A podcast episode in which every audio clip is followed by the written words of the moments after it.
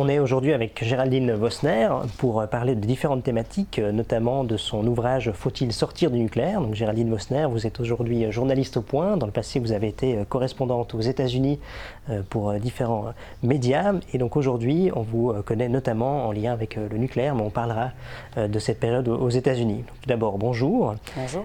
La première question que j'aurais, c'est la perception publique des catastrophes nucléaires. Quand Fukushima a survenu ou dans le passé, quand Tchernobyl est arrivé, on a gardé dans l'imaginaire collectif euh, ces événements comme des, événements extrêmement forts et extrêmement dangereux, alors que dans l'ouvrage que, vous avez, euh, que vous avez écrit en 2019, on voit que le bilan est finalement beaucoup moins tragique que ce qu'on pourrait imaginer.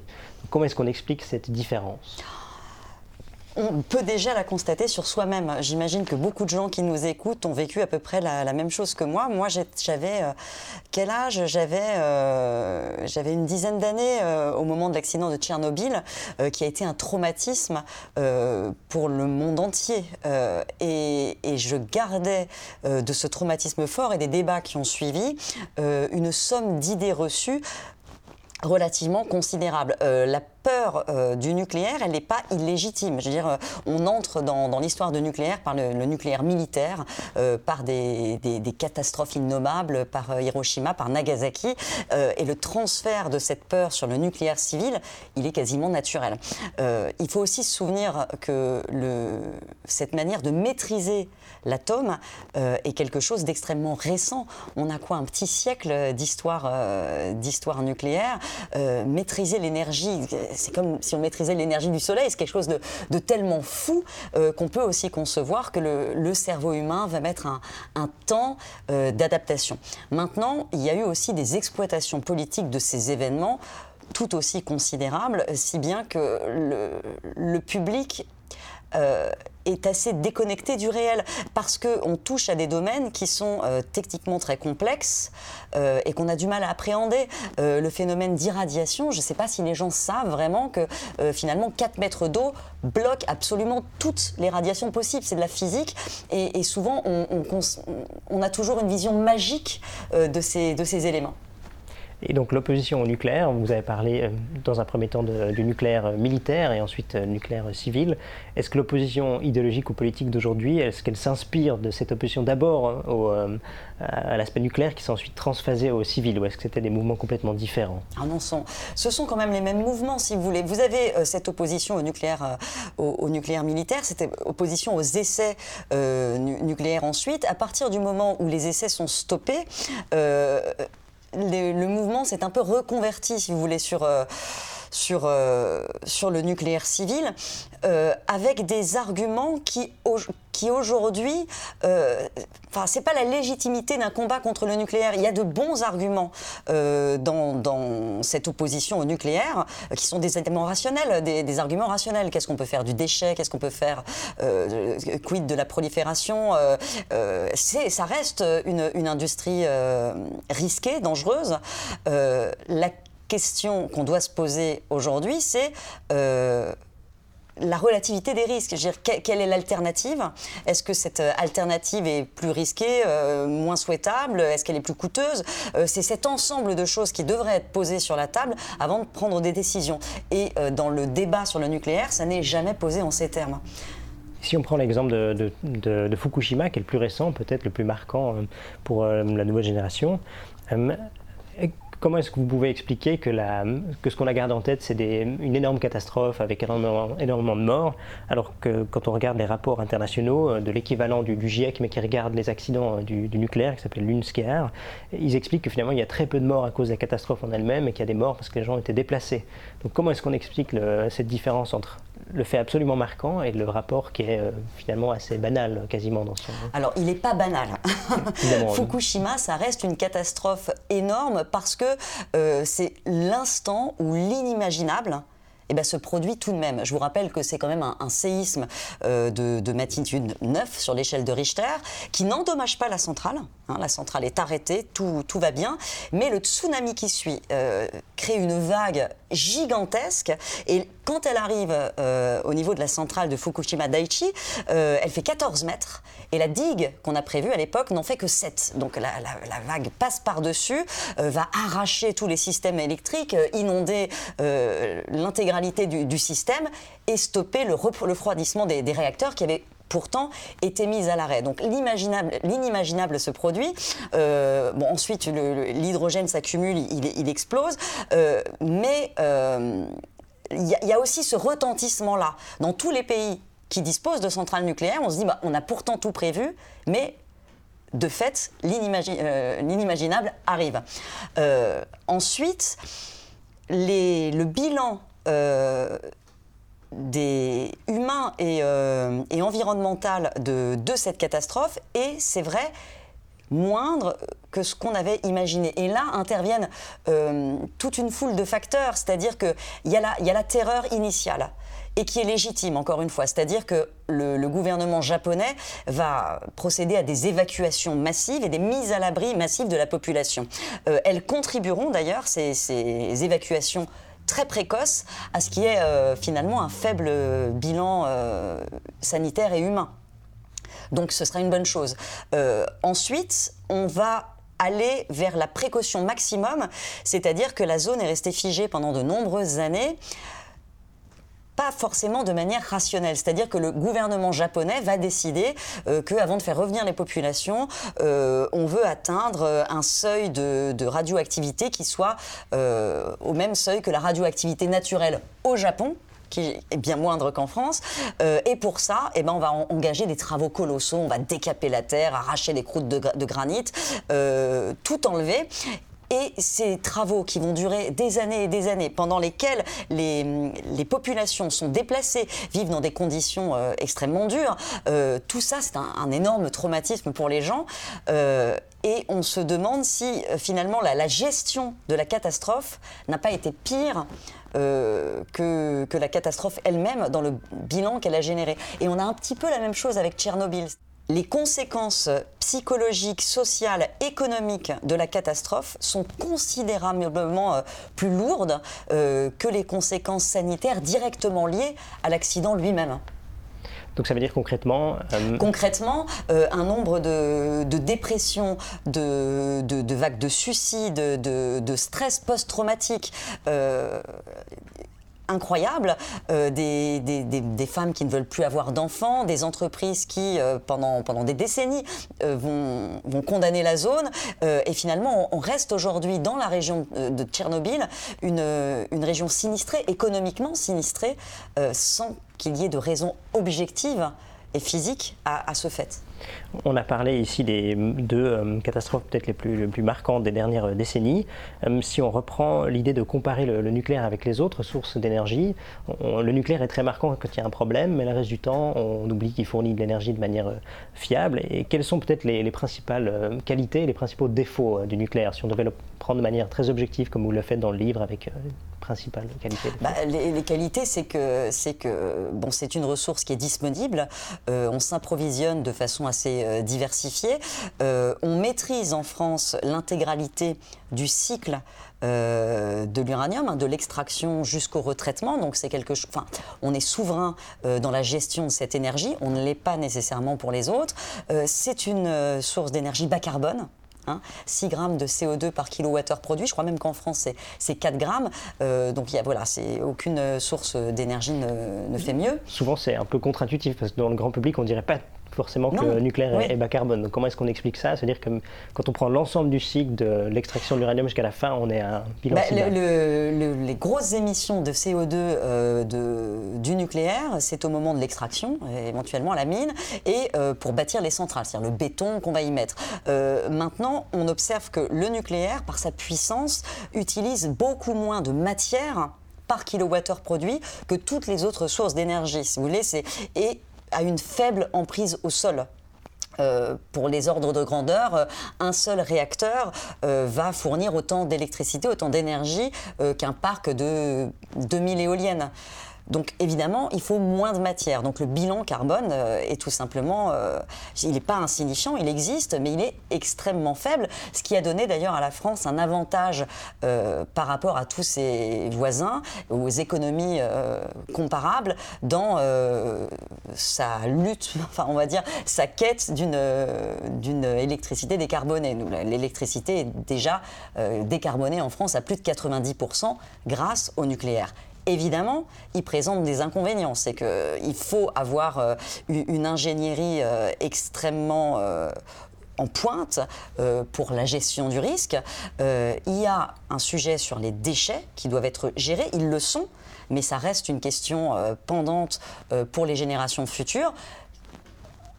Encore une fois, c'est une question qui est pour l'instant gérée et qui est traitable à l'avenir avec des réacteurs de quatrième génération qui pourraient permettre euh, de, de, retraiter et de, faire disparaître une un certain nombre de, déchets, notamment le plutonium, les actinides mineurs. Donc voilà, il y a des marges de progression euh, sur cette question-là.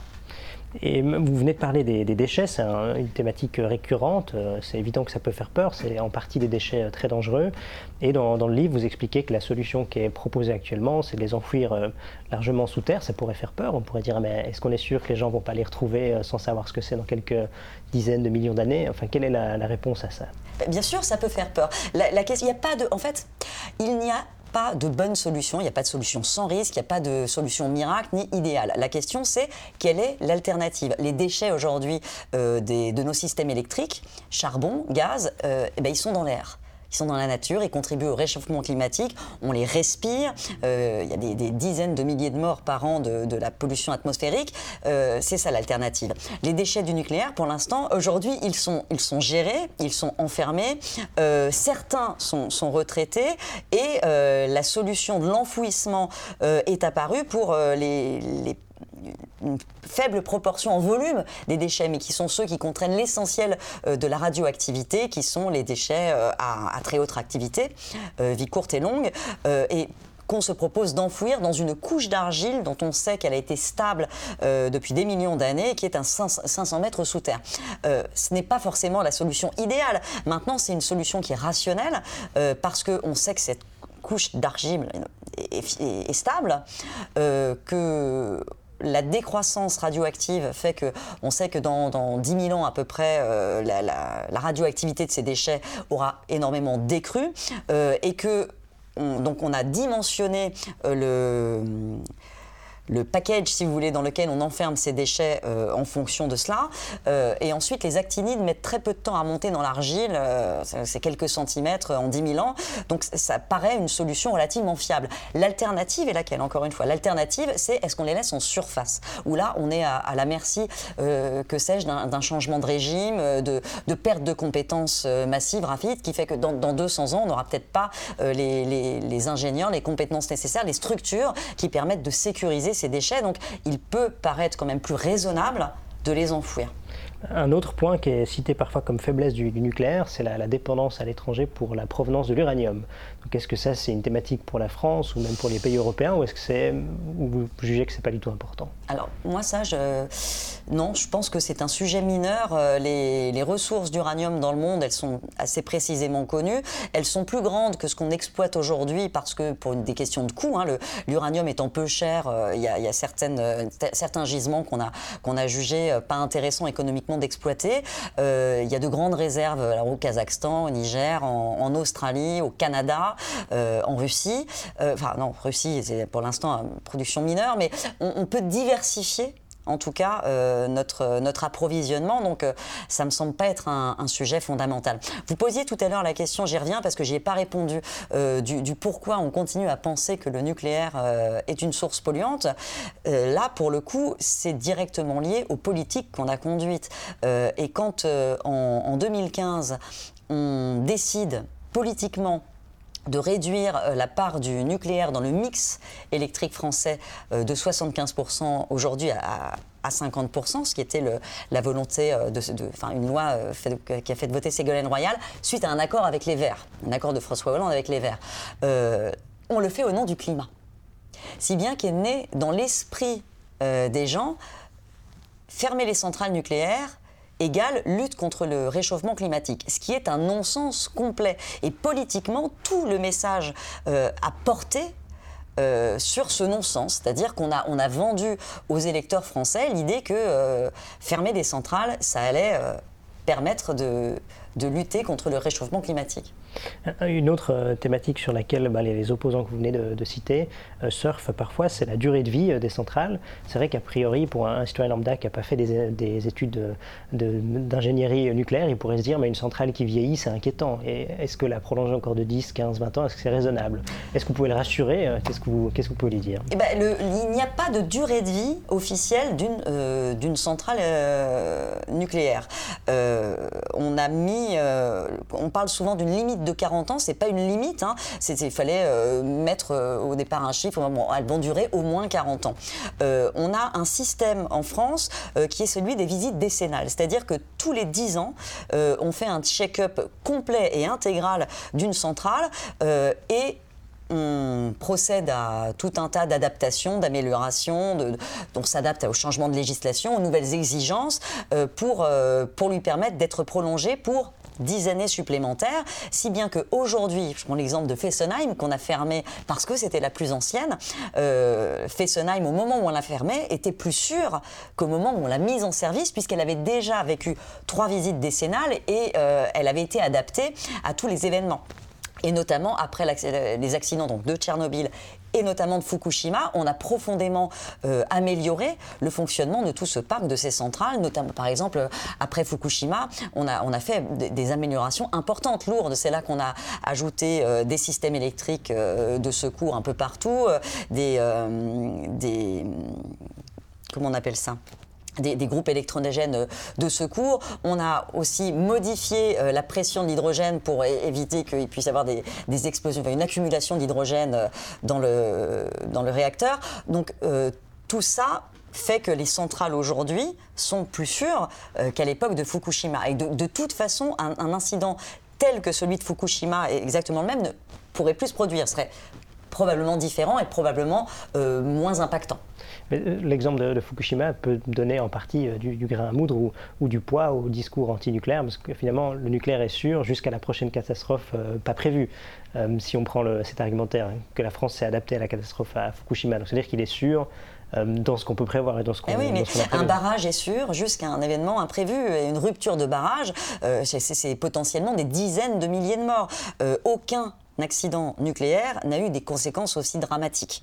Donc ce sont des sujets extrêmement préoccupants, extrêmement sérieux. Je ne voudrais pas qu'on ait l'idée que, que, je, que je minimise euh, le, risque, mais encore une fois, il faut regarder le risque relativement à, aux autres et aux alternatives.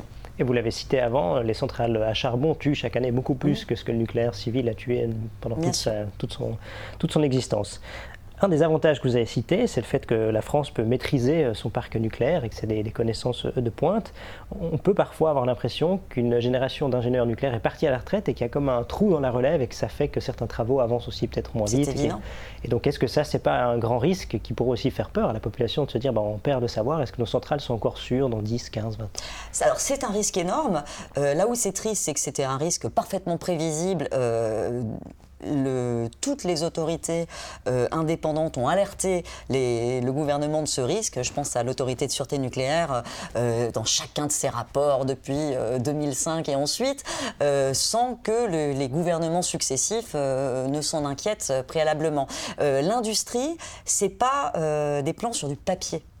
faire des soudures, c'est pas théorique. Euh, c'est un savoir-faire, c'est un savoir-faire long. Hein. On considère que pour former un bon soudeur, euh, ça prend sept années de pratique et pour ça, il faut qu'il ait bah, la, pratique et puis il faut qu'il puisse s'entraîner. Donc pour ça, il faut effectivement des programmes.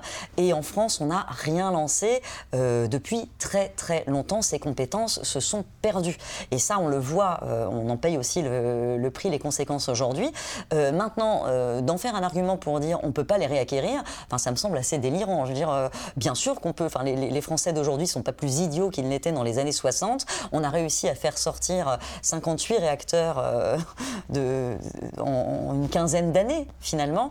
Euh, donc oui, si on a la volonté et un programme euh, qui permet de lancer ces plans de formation, il n'y a rien d'insurmontable, bien sûr, ce sont des, compétences qu'on peut réacquérir. Maintenant, ça va être long, Contrairement à ce qu'on pourrait croire, le nucléaire il progresse dans le monde, on en construit dans plein de pays, et les, acteurs majeurs de ce renouveau ou de cette expansion du nucléaire, on peut le lire dans un rapport de la, Fondation pour l'innovation politique, Marco Baroni, il explique que c'est avant tout la Russie et la Chine qui construisent aujourd'hui des, réacteurs.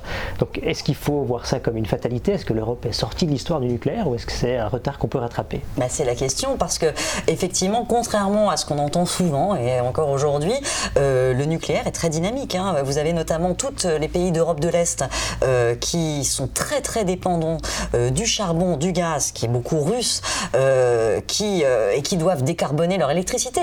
La, Pologne, c'est plus de 80% de son, électricité est encore au charbon.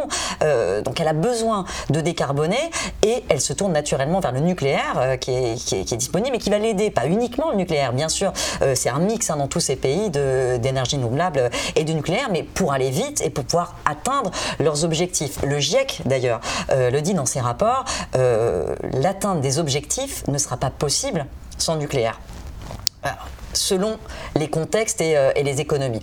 Euh, et donc, c'est en, montée dans le monde. Euh, la Chine a déjà une cinquantaine de réacteurs en fonctionnement, une vingtaine en, construction. Donc, la, Chine a, clairement mis le pied dans, ces compétences-là. alors que la France ne construisait plus rien depuis 20 ans, elle, construisait à, tir-larigot.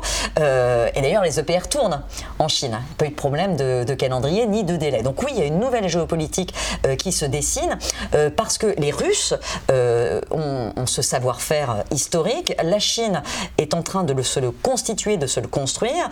et la France, qui était l'autre grand constructeur, elle s'est un peu désengagée. Il faut dire aussi qu'elle n'a pas du tout été soutenue par l'Europe. Euh, L'Europe qui a beaucoup suivi la politique de l'Allemagne, je ne vais pas se mentir, hein, la politique européenne en matière d'énergie, c'est la politique de l'Allemagne, euh, et l'Europe n'a pas du tout aidé le, nucléaire. On, voit d'ailleurs les débats euh, homériques qu'il y a eu autour de, son inclusion dans la, taxonomie verte, ce qui n'est d'ailleurs pas fait. les États-Unis sont aussi en train d'essayer de revenir un peu dans le jeu via les, les, small modular réacteurs, vous savez, ces petits réacteurs modulaires qui vont être intéressants. Ce sont des petits réacteurs de, 400-500 MW qui peuvent être produits en série et qui sont intéressants dans des îlots un peu isolés ou des pays euh, en développement pour décarboner une usine, un secteur particulier ou une zone. Donc ça, euh, les États-Unis essayent de reprendre pied par ce, par ce biais-là. Il est quand même complètement fou euh, que la France, qui a cette industrie historique, n'arrive pas à se repositionner sur ce marché qui est en plein développement. Euh, complètement fou que la Pologne envisage d'acheter euh, ses prochains réacteurs nucléaires aux États-Unis plutôt qu'à la France parce que c'est ça qui est en jeu. Et en termes de, vision sur 15, 20, 25 ans, vous avez l'impression que, que l'Europe retrouvera sa position historique forte sur le nucléaire, en tout cas la France spécialement L'Europe, je ne sais pas, parce que, encore une fois, l'Allemagne, on voit que la, crise qu'on traverse n'a pas fait revenir l'Allemagne en arrière. Je pense parce qu'elle a pris euh, des décisions trop structurantes. Je veux dire, il y a un choix allemand qui a été fait au début des années 2000 euh, de sortir du, nucléaire pour des raisons euh, politiques et de se tourner vers le gaz russe. et l'Allemagne a dimensionné son système électrique ces 15 dernières années pour répondre à, à cet objectif-là. donc, elle a construit de très nombreuses centrale à gaz, elle a construit des pipelines, elle s'est organisée, elle construit son parc éolien qui est assis euh, sur, euh, sur le gaz. Donc là, euh, plutôt que de revenir en arrière, puisqu'elle n'a plus d'industrie nucléaire digne de ce nom, elle ne veut pas se tourner vers la France, l'espoir de l'Allemagne, ce serait de reposer sur l'hydrogène, c'est-à-dire de, de, produire, d'avoir beaucoup d'acheter à l'étranger beaucoup d'hydrogène, renouvelable ou non, pour pouvoir continuer à faire tourner ces usines sans nucléaire. Bon, c'est le choix de l'Allemagne, on n'est pas forcément obligé de se dire que toute l'Europe doit suivre ce choix-là, euh, qui ne me paraît pas particulièrement pertinent, en tout cas dans le contexte français. Peut-être pour reprendre l'exemple de l'énergie Vendée en, Allemagne, la difficulté de ces mix énergétiques, c'est toujours d'avoir une, une, base pilotable et le reste avec des renouvelables. Donc, euh, oui, c'est le grand non-dit euh, de la politique allemande. On, on, le sait, mais ça n'avait pas passé le mur du débat public et les gens commencent à peine à le percevoir aujourd'hui. L'Allemagne a considérablement développé son parc renouvelable, éolien, dans une moindre mesure euh, photovoltaïque, euh, mais elle a gardé toute sa ressource pilotable, c'est-à-dire qu'elle a juste débranché ses centrales à, à, charbon, elle ne les a pas fermées. Et c'est ça qui est important dans un système électrique parce que c'est cette ressource pilotable qui vous permet de passer les pointes. Pointe de consommation, c'est le matin, c'est le soir entre 18 et 20 heures, quand tout le monde se connecte sur le réseau en même temps euh, pour, euh, faire tourner son four, pour avoir euh, de l'électricité. Donc ce passage des pointes, il faut pouvoir avoir suffisamment de puissance installée pour le passer quand le vent ne souffle pas. Et euh, c'est arrivé l'hiver dernier, une longue période anticyclonique qui était sur toute l'Europe euh, en janvier. On n'a pas eu de vent pendant plusieurs semaines et euh, sans cette puissance installée, on ne peut pas passer les points. Donc là, on voit l'Allemagne qui rebranche ses centrales à charbon, ses centrales à gaz. C'est aussi pour ça que l'énergie 2 a coûté si cher en Allemagne parce qu'elle a dû maintenir tout ce parc dormant si vous voulez, pour pouvoir le rallumer en cas de besoin. On vit peut-être un moment historique avec la crise qui ouvrira les yeux d'une partie de la population sur les dépendances, euh, qu'elles soient bonnes ou négatives. Après, c'est au peuple de, juger.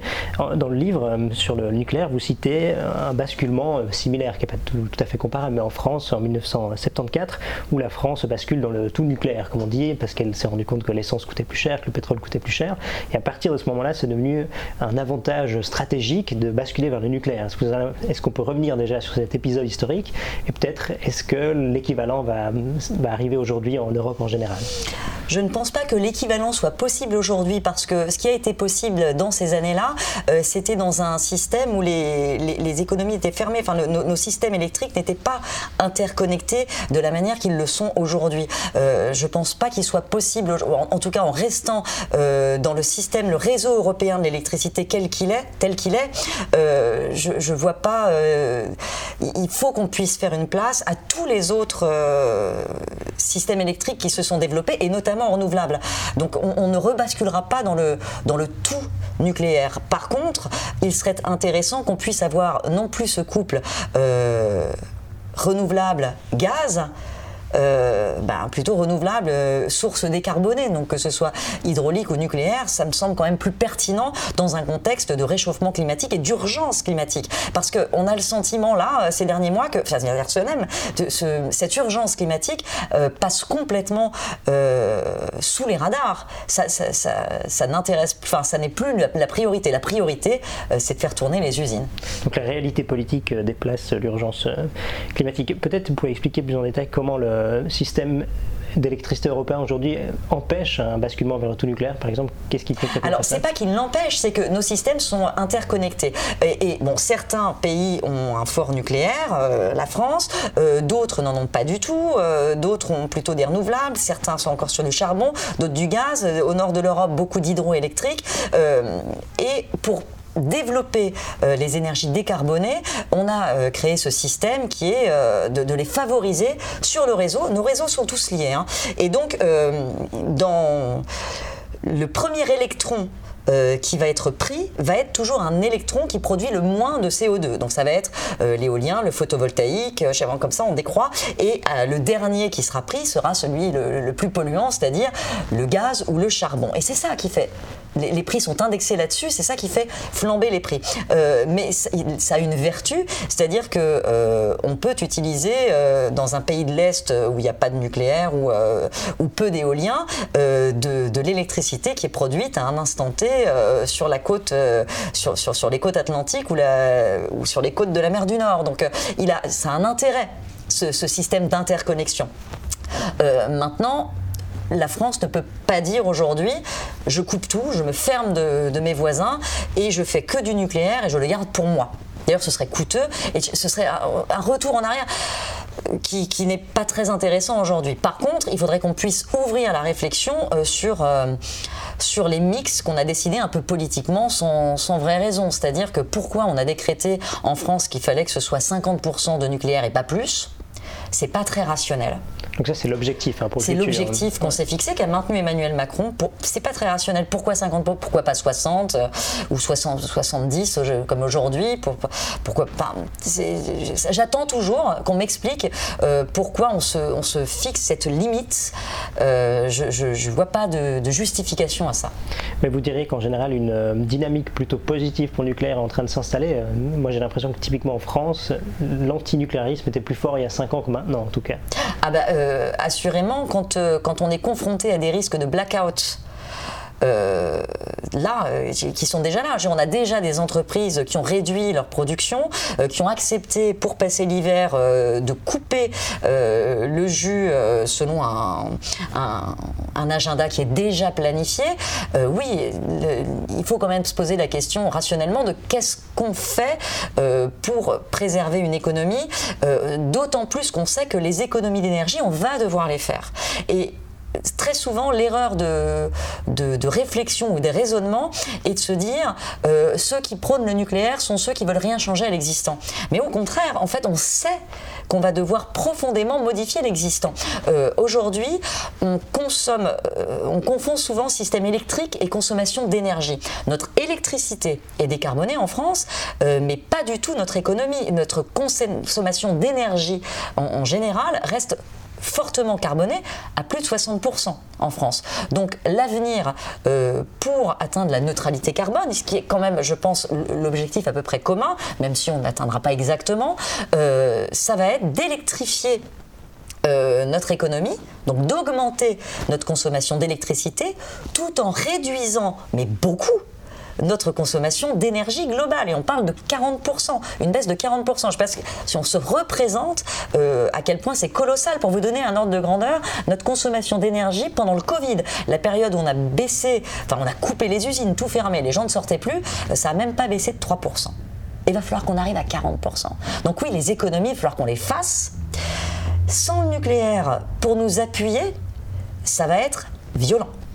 En tout cas, c'est un énorme défi. C'est vrai que c'est presque se rajouter un peu des problèmes alors qu'on n'en a pas besoin. On a assez d'autres euh, à régler. Après avoir parlé de nucléaire pendant une demi-heure maintenant, une deuxième thématique a été prévue. Elle est très différente. C'est un peu un autre monde même. Vous avez été correspondante aux États-Unis pendant 4 ans, de 2012 à 2016. Mhm. Donc juste la période avant l'arrivée de, Trump qui, a marqué, qui a bouleversé euh, la science politique en, général. Donc quel souvenir vous gardez des États-Unis? Qu'est-ce qui vous a marqué quand vous avez débarqué en 2012 Alors j'étais au Canada avant.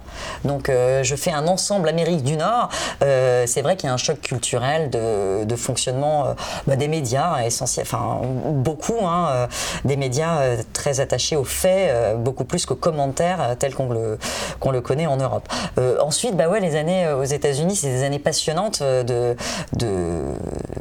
pas d'accompagner, mais de, chroniquer cette montée d'un populisme, d'une forme de populisme jusqu'à l'élection de Donald Trump. Euh, et en fait, c'était intéressant parce que ça fait écho à ce qu'on a connu exactement au même mouvement qu'on a connu en Europe. On aurait tort de croire euh, que c'était un phénomène uniquement américain. C'est un phénomène qui, euh, qui a largement traversé toutes les sociétés occidentales. Et donc, vous l'avez vu monter aux États-Unis. Concrètement, vous avez l'impression que maintenant en Europe, on est au même stade, on l'attend encore? Non, je pense que ce mouvement-là, euh, on l'a vécu euh, même pas en différé, si vous voulez, on va le vivre peut-être un peu en différé, mais euh, ce grand mouvement de montée des, inégalités, de de déclassement euh, des, classes moyennes, de désindustrialisation qui accompagne tout ça, euh, voilà l'effet boomerang euh, d'une mondialisation excessive, ben, on le vit de la même manière en Europe qu'ils l'ont vécu aux États-Unis. Ça prend des formes d'expression différentes parce que les systèmes politiques ne sont pas les mêmes, mais on, on, les vit de la même manière. à ça s'ajoutent l'effet réseaux sociaux Pareil, on, vit, on, les vit de manière différente, mais euh, des, mouvements euh, qui s'apparentent au Trumpisme, on en a aussi en France. Donc l'équivalent du, Trumpisme, ça serait en France euh euh, Je vais vous surprendre. Moi, ce que. Non, pas le Trump. Alors, là, je parle pas politiquement, mais euh, on a des. Je vois beaucoup de similarités dans les démarches entre Sandrine Rousseau et Donald Trump. Sandrine Rousseau, aujourd'hui, elle fait du Trump sur les réseaux sociaux. C'est d'ailleurs assez fascinant et de manière assez cynique et très intelligente. C'est-à-dire qu'elle n'est elle est pas connue, elle n'a pas de, mouvement, mais elle a cette puissance, cette force de, de frappe des réseaux sociaux sur lesquels elle fait le buzz quasi quotidiennement en balançant un truc énorme et en faisant ça, elle imprime le tempo médiatique, c'est-à-dire qu'on parle d'elle, on parle de ses propositions, ça fait réagir l'ensemble de la classe politique, l'ensemble de la société, et de cette manière-là, ses idées imprime, imprègne et, progresse. Et c'est exactement les mêmes, euh, les mêmes ficelles qu'a employé Trump pour porter son ascension. Les mêmes. Donc c'est cette façon de, cliver de manière très claire que chacun a finalement une opinion et positive et négative. Et d'imposer ces thématiques, de vous contraindre à en débattre, à en discuter. C'était assez marquant aussi vu de l'extérieur pendant la, présidentielle où Éric Zemmour a bien réussi à faire ça, à imprimer d'abord ces thématiques, après il a disparu avec le temps, mais c'était aussi l'impression qu'on avait, c'est qu'il imprimait ses thèmes et les autres devaient réagir à ce qui, euh, à ce qui Alors, sur la place. C'était moins, euh, je pense que dans le cas d'Éric Zemmour, c'était un peu plus factice, euh, dans la mesure où il s'est appuyé sur des banques de données déjà constituées d'un petit réseau. quand on regarde la carte du vote Zemmour, c'est assez intéressant, ça calque presque quasi exactement la, la carte des audiences de son émission sur CNews. ce qu'on a vu avec Éric Zemmour, c'est qu'il n'a pas réussi à dépasser ce petit cercle finalement médiatique assez restreint et les thématiques qu'il agitait, il n'était pas le seul à les agiter. Donc il y, a, moins de nouveautés, je trouve, euh, dans, le, dans ce phénomène Zemmour que dans, dans ce que fait Sandrine Rousseau. Pas avec des nouvelles thématiques, justement. Dans les années avant, au, Canada, est-ce que la différence entre le Canada et les États-Unis est très grande? Ben, moi, ce qui m'a le plus frappé, euh, en fait, c'est vraiment cette dimension nouveau monde. C'est que culturellement, on a du mal à se représenter pourquoi euh, les réactions à, différents phénomènes sont si différentes. Euh, mais ça, ça tient à la ressource. Le Canada, c'est un, et comme les États-Unis d'ailleurs, sont des, des, territoires extrêmement vastes qui sont assis sur un tas de ressources naturelles colossal. C'est-à-dire que le Canada, c'est des, kilomètres et des kilomètres de rivières qu'on peut harnacher euh, pour produire de l'électricité. C'est des terres rares. Des, voilà, ce sont des ressources que l'Europe n'a pas. Et même si les Canadiens ou les Américains n'en ont pas conscience, euh, je pense que il y a dans cette image, dans, leur, euh, euh, pas une conscience, je veux dire, euh, au sens de, lucide, c'est imprégné en eux, ce qui leur donne une espèce de, côté toujours positif et d'un optimisme qu'on n'a plus en Europe, qui, est une société qui est profondément pessimiste parce qu'elle sait, enfin, elle n'a plus ce potentiel de développement qu'on a encore au Canada. Je veux dire, 30 millions d'habitants sur un aussi vaste territoire, finalement, on on ne peut qu'être optimiste. Merci beaucoup pour ces, impressions. Comme ça, on découvre aussi un peu le, Canada et les États-Unis euh, à travers votre expérience. À la fin de nos entretiens, on a l'habitude de poser la question à nos invités, de nous citer un, livre ou une œuvre artistique en lien avec la liberté qui les a marqués euh, durant leur vie. Si on devait en citer qu'une, ce serait laquelle pour vous? Bah Moi, celle qui me. Parce que c'est celle qui me vient souvent spontanément, mais il y en a plein, hein. il, y en a, il y en a beaucoup. Mais c'est le livre de Sonia Nitsin, Le premier cercle et le personnage de, Spiridon particulièrement, qui est un, paysan, un peu l'homme à tout faire. De, vous vous souvenez du premier cercle où euh, c'est euh, des savants euh, des peuples soviétiques qui sont emprisonnés et qui arrivent par juste la force de la raison, du savoir, à s'extraire de la folie humaine et à recréer une civilisation de pensée et, à survivre. Ouais. C'est pour moi la plus belle, la plus belle définition, le plus beau portrait de liberté. Euh, alors, on vous conseille de le lire. On conseille également de lire votre livre Faut-il sortir du nucléaire? Il apporte beaucoup de réponses très éclairées et très euh, sourcées aussi pour mieux comprendre ses propres, ses propres craintes face à une énergie qui peut euh, faire peur a priori. Donc, merci beaucoup pour cet entretien et une bonne journée. Pour manquer aucun de nos contenus, n'hésitez pas à vous abonner à la chaîne et à activer la cloche. Pour infuser la liberté, n'hésitez pas à partager nos vidéos autour de vous.